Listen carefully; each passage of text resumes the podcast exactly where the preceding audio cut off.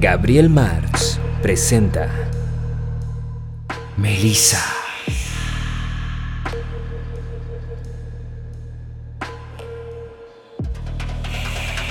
¿Le temes a los demonios? Sin importar cuántas veces lo niegues, ni cuántas veces intentes evadir aquello que te asusta. Los demonios existen y están a tu alrededor acechando y esperando el momento para atacar.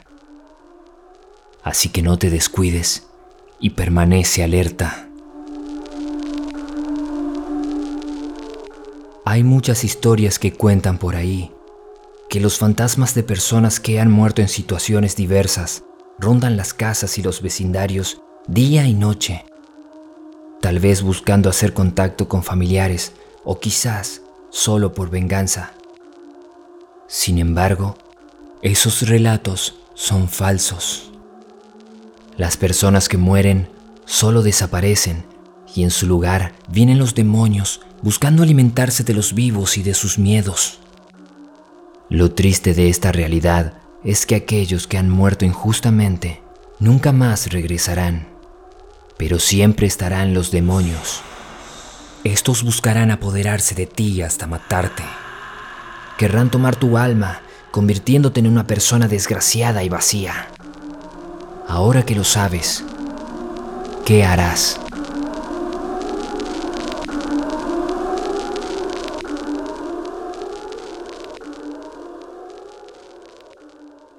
Zumbido. Una familia común en un barrio cualquiera.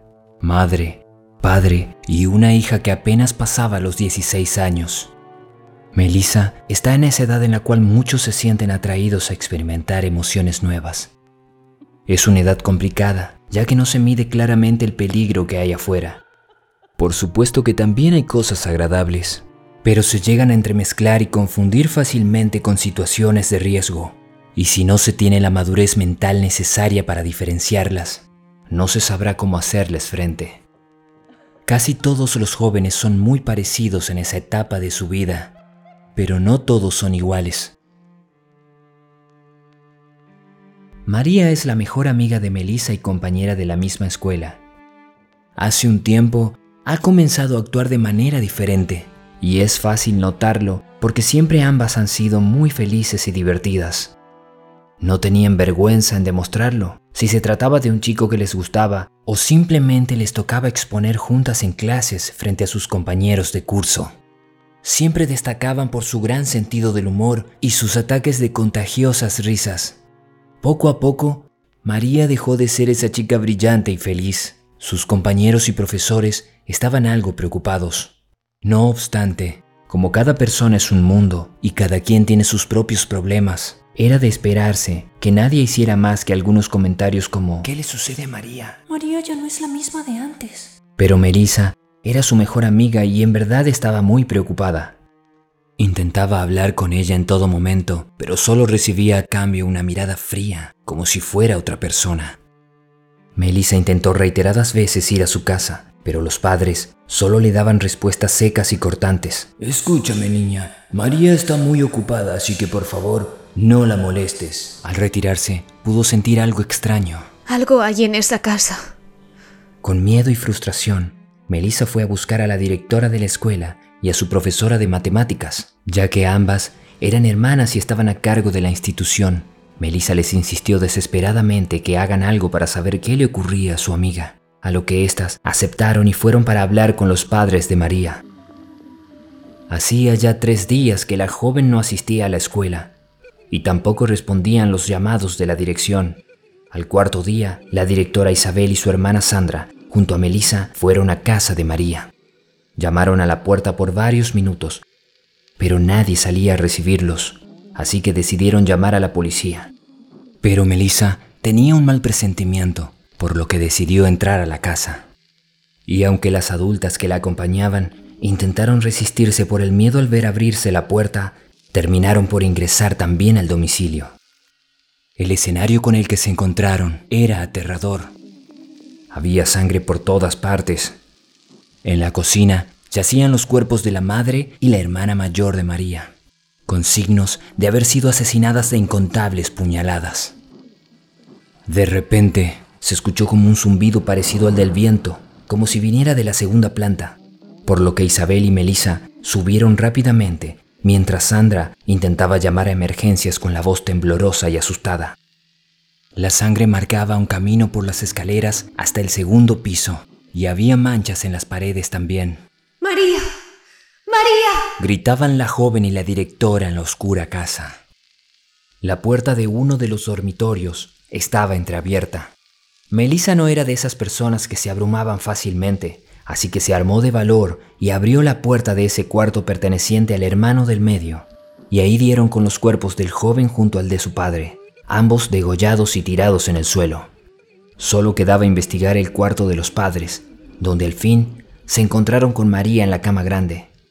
Ella estaba impregnada en sangre y con cortes profundos en ambos brazos. Melissa no podía entender lo que había sucedido con su mejor amiga. El llanto desgarrador se escuchaba en todo el vecindario. La policía había llegado al lugar y acordonaron el área porque una multitud de vecinos llenaron las calles. La directora y su hermana estaban en shock. La gente decía que la familia de María eran excelentes personas y muy amables. Tenían buenos recuerdos de todos ellos. Era increíble lo que había sucedido. La investigación determinó que la joven María enloqueció de repente asesinando a su familia y luego se quitó la vida. La escuela estaba de luto por tres días luego de los acontecimientos. Sin embargo, esto no terminó aquí. A las pocas semanas llegó la horrible noticia de que la directora Isabel sufrió un ataque de locura y acabó con la vida de su hermana Sandra y luego se suicidó. Melissa no pudo reponerse luego de estos sucesos. Ella creía escuchar un zumbido en sus oídos y a su mente venían imágenes aterradoras de la muerte de su mejor amiga y su familia. Aseguraba de que alguien más estaba en esa casa aquel día. Esto la llevó a ser tratada en un centro especial de rehabilitación psiquiátrica, como si todo fuera una pesadilla. Y a pesar de los fuertes medicamentos que recibía a diario, por la mente de Melissa solo pasaba una cosa. Algo hay en esa casa.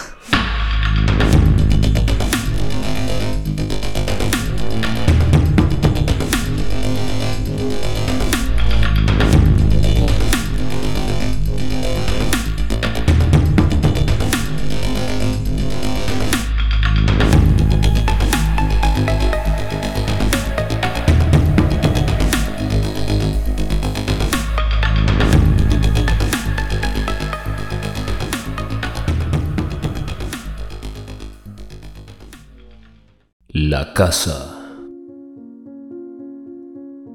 Había pasado ya un tiempo desde que Melissa ingresó al hospital psiquiátrico para recuperarse de su trauma.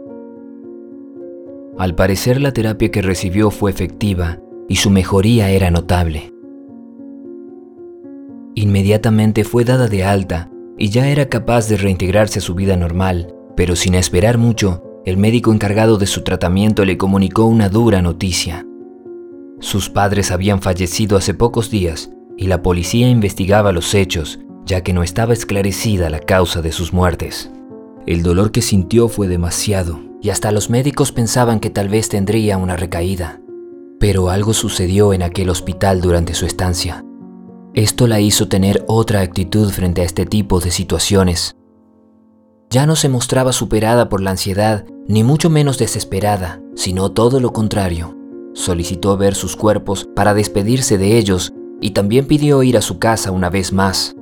Al ser aún menor de edad, no podía mantenerse por sí sola y tampoco contaba con familiares que pudieran hacerse cargo de ella, por lo que fue enviada a un hogar de acogida, donde la dueña de casa se haría cargo de ella hasta la mayoría de edad y hasta que finalizara sus estudios. La casa es algo vieja y descuidada, al parecer, no recibía mucha ayuda del gobierno, pero se podía mantener y brindar un hogar para niños que habían quedado huérfanos.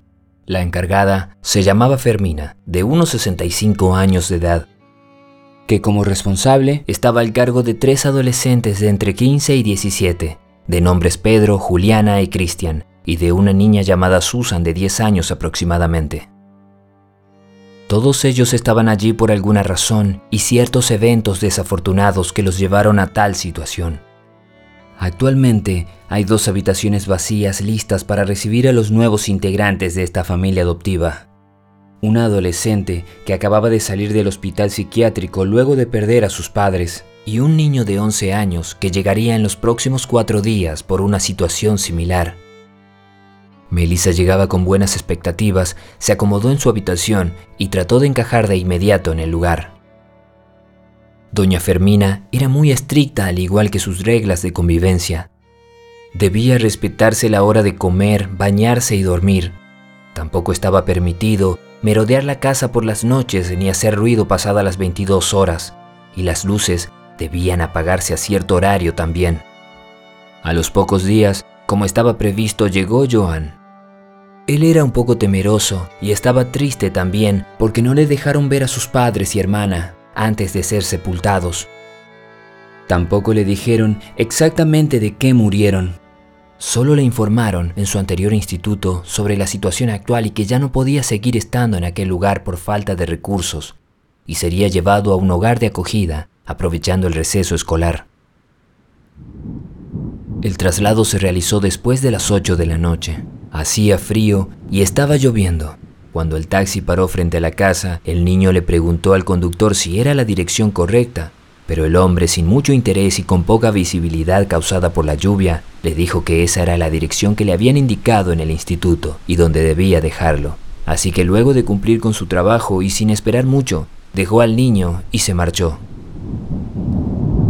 La entrada a la casa era oscura y descuidada. La hierba estaba algo crecida y no había casas cercanas que se pudieran ver además de un extraño olor que podía percibirse desde afuera. Joan no tuvo más remedio que llamar a la puerta para ser atendido. Era preocupante para él no ver a ningún responsable adulto de la casa esperándolo, teniendo en cuenta que solo era un niño de 11 años. Como nadie salía, optó por sujetar la manilla de la puerta para entrar a la casa. Fue muy fácil abrirla, por lo que pensó que la dejaron así para él, dándole mayor tranquilidad. Al entrar, Notó cómo estaba todo oscuro, el piso de madera crujía, parecía muy antiguo. Una vez adentro, pudo ver que no había nadie, por lo tanto no estaba muy seguro si cerrar la puerta o no. Fijando bien la mirada hacia un lado de la sala principal, notó una figura como de persona y al parecer venía lentamente hacia él.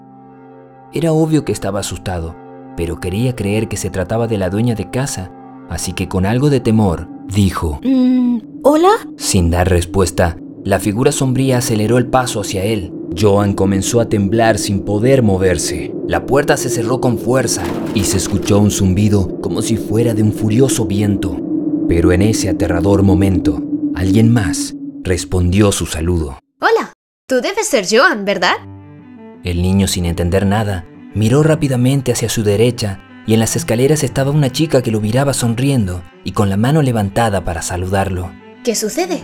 Ah, seguro debes tener frío. Ven, acompáñame. Te mostraré cuál es tu habitación. Luego de verla, regresó su mirada hacia donde estaba aquella sombra, notando que se alejaba hacia un pasillo oscuro de la casa. Joan seguía algo asustado, pero por alguna razón, estar al lado de aquella chica le daba paz y seguridad. Así que le preguntó su nombre y ella le respondió. Es cierto, no nos hemos presentado. Mi nombre es Melissa, encantada de conocerte.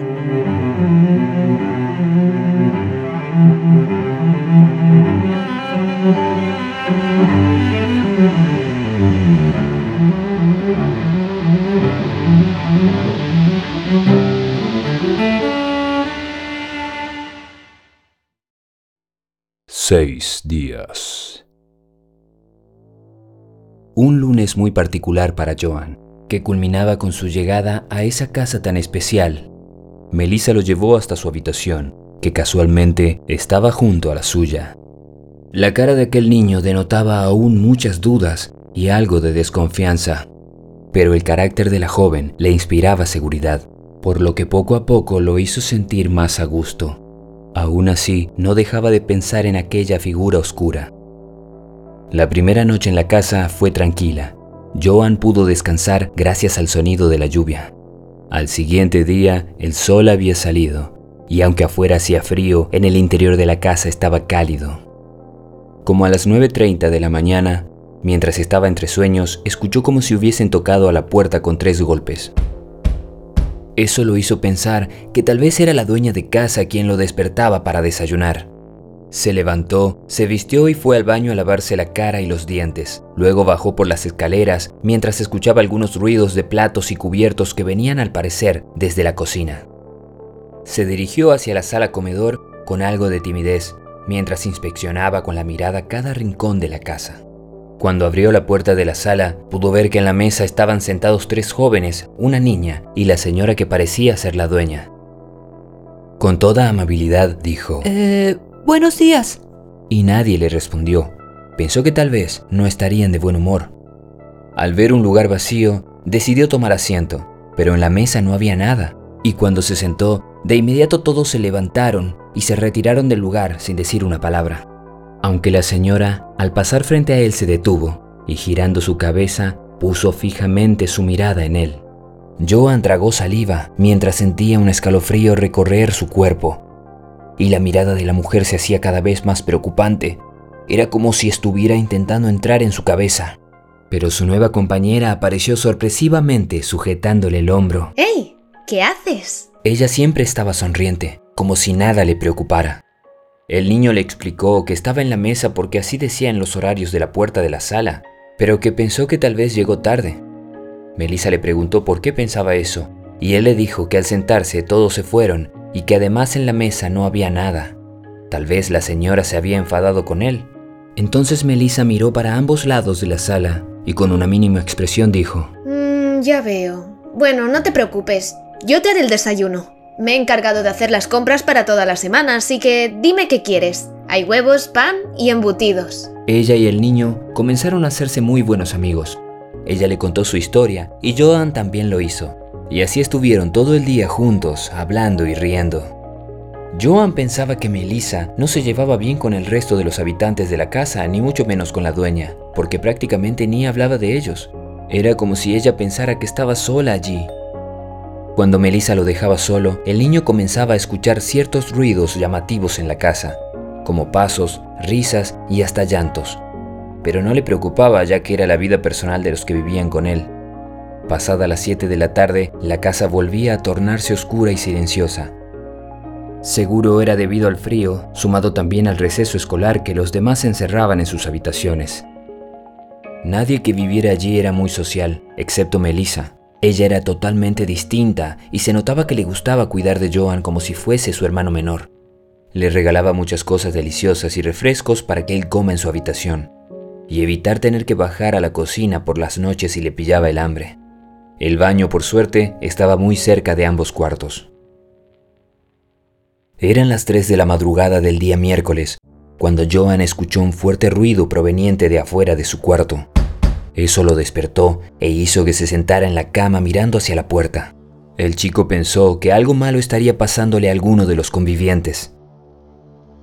Se levantó de la cama y fue hacia la puerta. De repente pudo oír un grito desesperado y como si alguien pasara corriendo por el pasillo.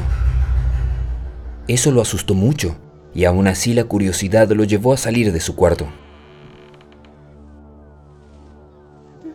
Una extraña voz solloza que viene desde abajo. Todo está muy oscuro y no encuentra perillas para encender las luces en las paredes, que ahora sí se ven algo más viejas y dañadas de lo habitual. Desciende por las escaleras despacio y con cuidado sujetándose de la barandilla mientras escucha el llanto de un joven que vive con él. La vista se va acostumbrando a la oscuridad y puede distinguir figuras a pesar de la falta de luz. El chico sigue la voz y a lo lejos distingue a la persona que emite la plegaria. Le pregunta qué le sucede, pero este solo repite y repite. Ayúdame. Ven. Ayúdame. Ven.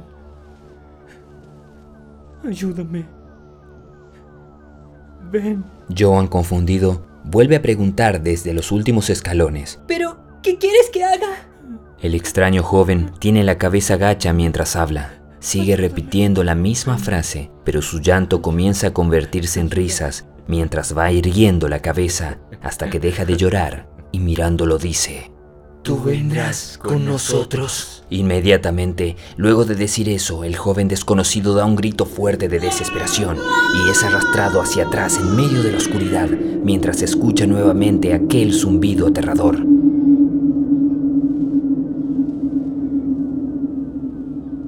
Pero todo se detiene en un momento. ¡Joan!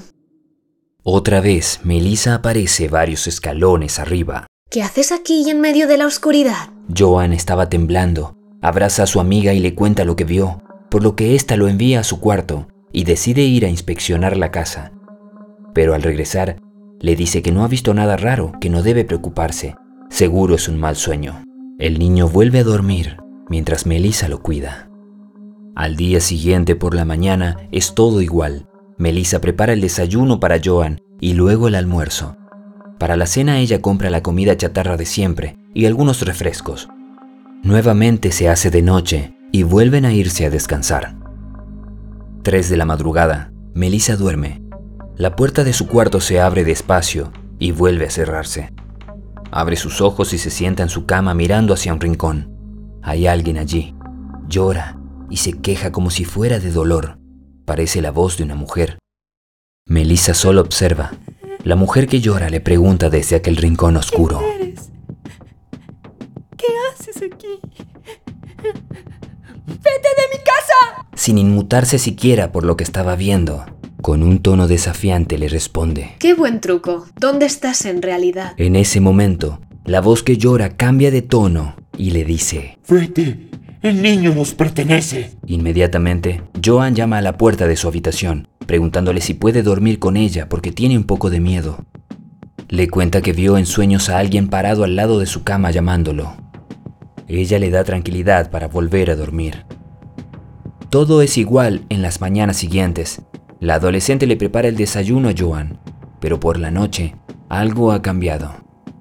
El chico ya no se ve igual.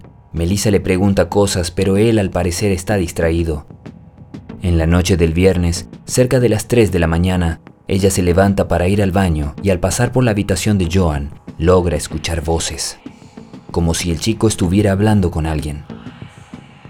Llama a su puerta y nadie responde. Entra a ver y nota que el niño está dormido. Cierra y sigue su camino. Al otro día por la mañana, Joan no baja a desayunar como es de costumbre. Melissa lo busca en su habitación. Al ver que no responde, entra y lo ve sentado en su cama con la mirada perdida. Ella lo llama varias veces hasta que éste responde. ¿Hasta cuándo vas a estar en esta casa? La cara de la joven al escuchar esa pregunta se pone seria, diciéndole. ¿Qué has dicho? El niño reacciona, la mira y confundido le pregunta. ¿Qué, qué sucede? Ella sonríe nuevamente y le dice que el desayuno ya está listo. Melissa no deja de observarlo en ningún momento, como si supiera que algo no estaba bien. En la noche lo busca como de costumbre, pero él no está en su habitación. Al ver que tampoco estaba en el baño, decide buscar abajo. Había mucha oscuridad. Al bajar por las escaleras, mirando hacia la derecha, logra ver a Joan en la sala principal.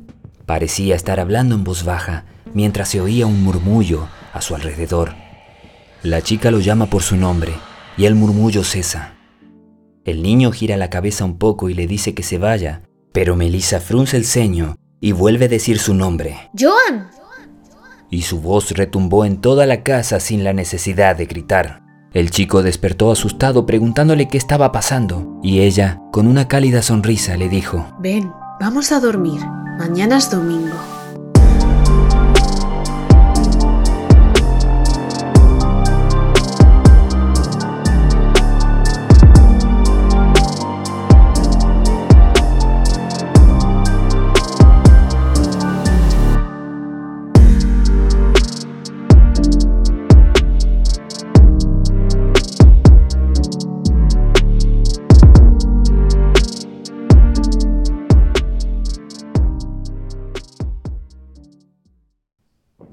Domingo.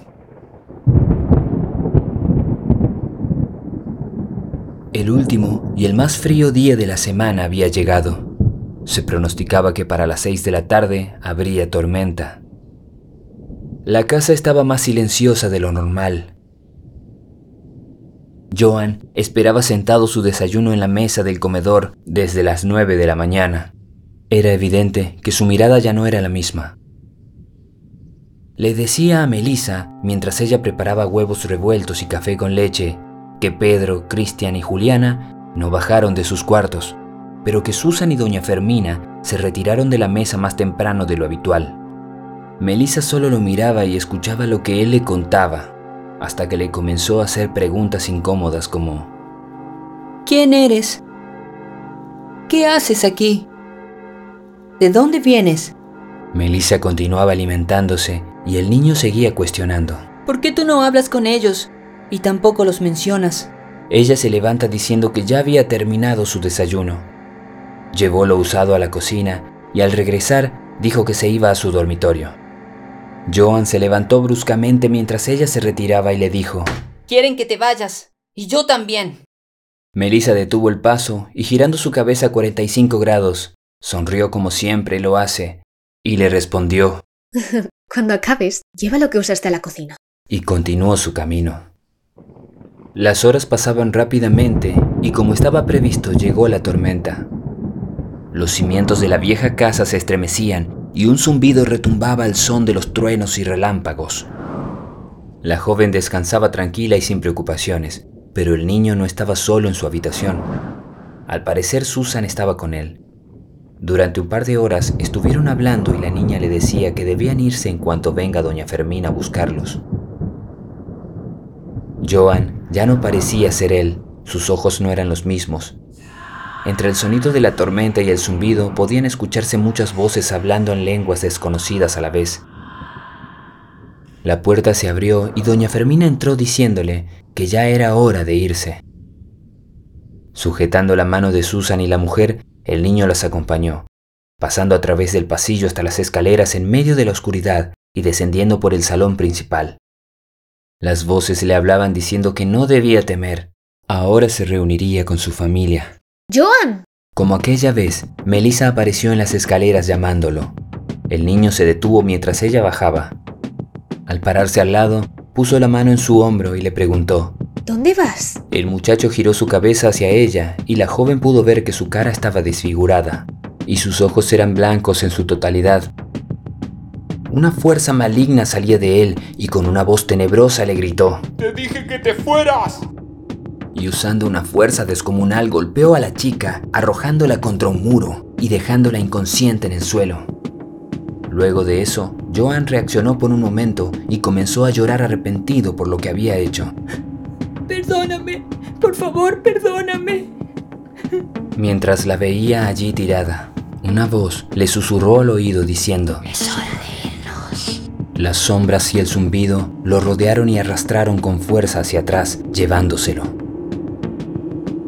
Con el último respiro, Joan gritó desesperado. Y cuando ya casi atravesaba el umbral a lo desconocido, todo se detuvo. El zumbido, las voces y los vientos. El niño que estaba en el aire se dio cuenta de aquel silencio y abriendo los ojos pudo ver. Me- ¿Melissa? Ella estaba de pie mirando, pero había algo diferente en su rostro, algo más terrorífico que aquellas sombras, Suéltalo. dijo con voz tranquila, mientras la casa comenzaba a temblar. Las paredes crujían como si fueran a desplomarse. Se podía escuchar los truenos más fuertes que nunca.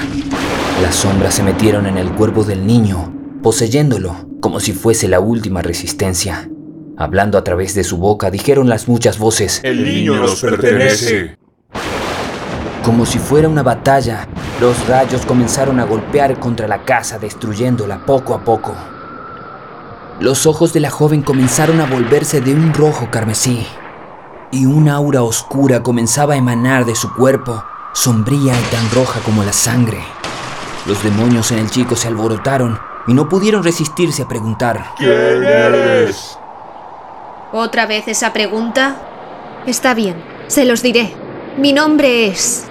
Melissa. Entonces abrió su boca y de ella salió un poderoso grito que hizo que los demonios que estaban en el niño salieran de su cuerpo y se desintegraran en el aire. Joan, que apenas estaba consciente, notó como su amiga se acercaba a él y lo tomaba en sus brazos, llevándolo fuera de la casa mientras ésta se derrumbaba. Él podía sentir que se estaba desmayando, pero pudo escuchar las últimas palabras de aquella chica. No te preocupes, ya estás a salvo. La tormenta casi había terminado. Podían escucharse sirenas de ambulancias, policías y bomberos acercándose. Los agentes y paramédicos encontraron a Joan fuera de aquella casa.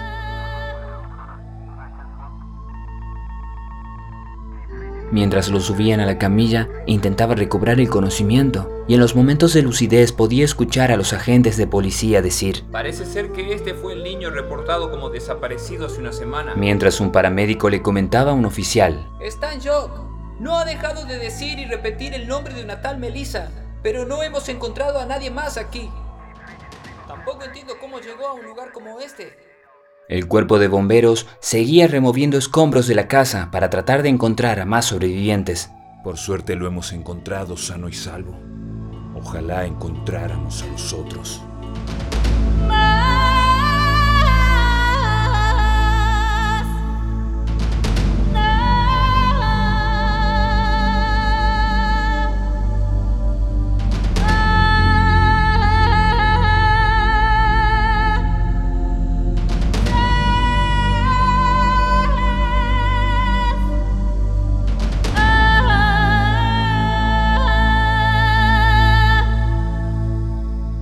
Han pasado casi 16 años de aquel día.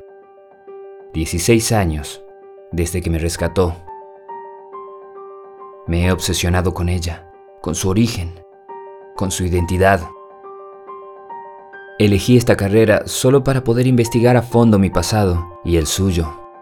Necesitaba saber todo acerca de ella, el porqué de su llegada y posterior desaparición. Leí sobre ciertas leyendas urbanas de algunos pueblos que hablaban acerca de una joven que aparecía cuando personas eran atormentadas y perseguidas por los demonios. Algunos narradores de dichas historias escribieron sobre ella. Decían que su poder no se parecía nada a su aspecto. A simple vista se veía tranquila y sonriente, pero era más temible que cualquier demonio. Me dirigí a un pueblo alejado donde se rumoraba que la joven había salvado a una niña de estas entidades malignas hacía ya mucho tiempo.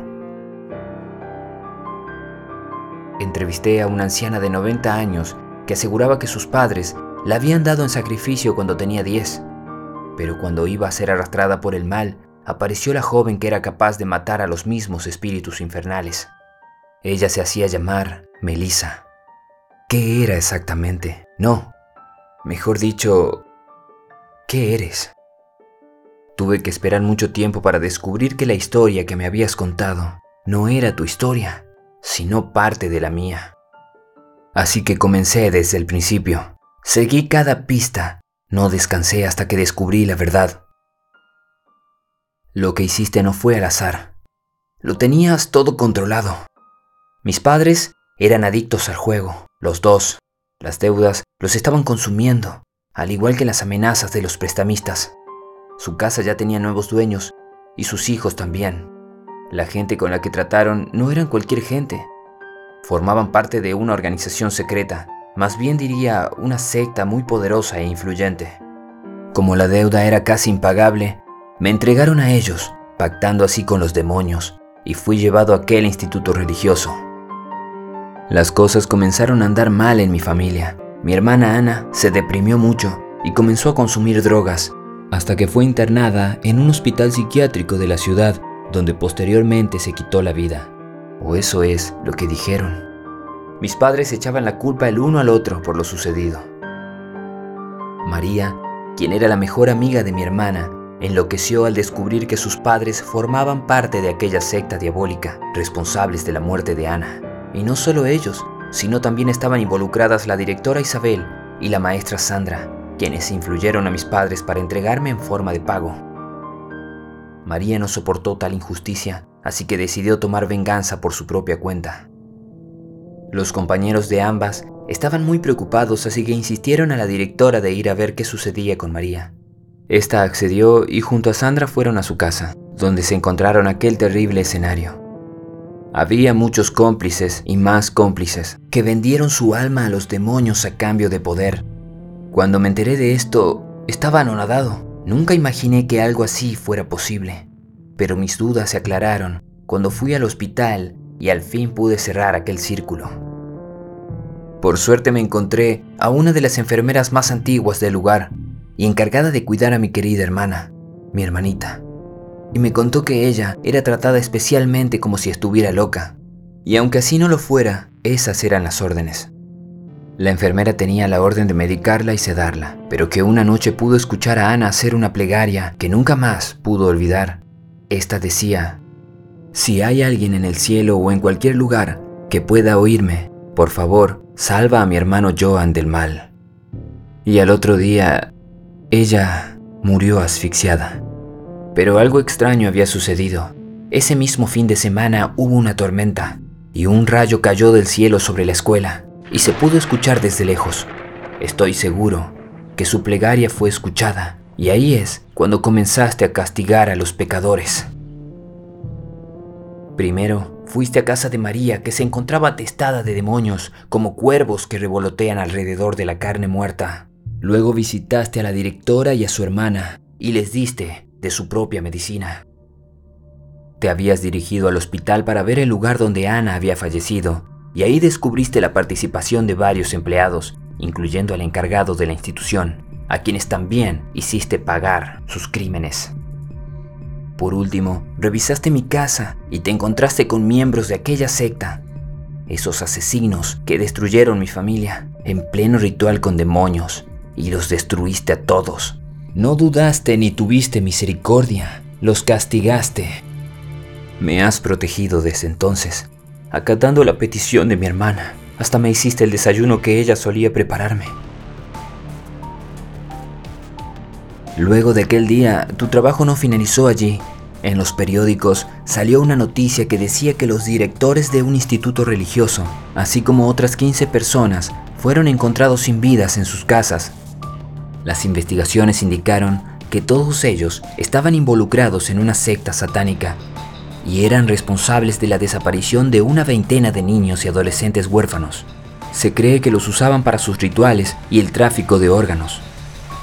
Uno de sus puntos principales para estos hechos aberrantes estaba en una casa que figuraba como hogar de acogida y donde en una explosión se encontró a un niño de nombre Joan con vida, pero en el sótano hallaron los cuerpos de los últimos desaparecidos de nombre Pedro, Cristian, Juliana y Susan, junto al resto de otros niños que faltaban por identificar.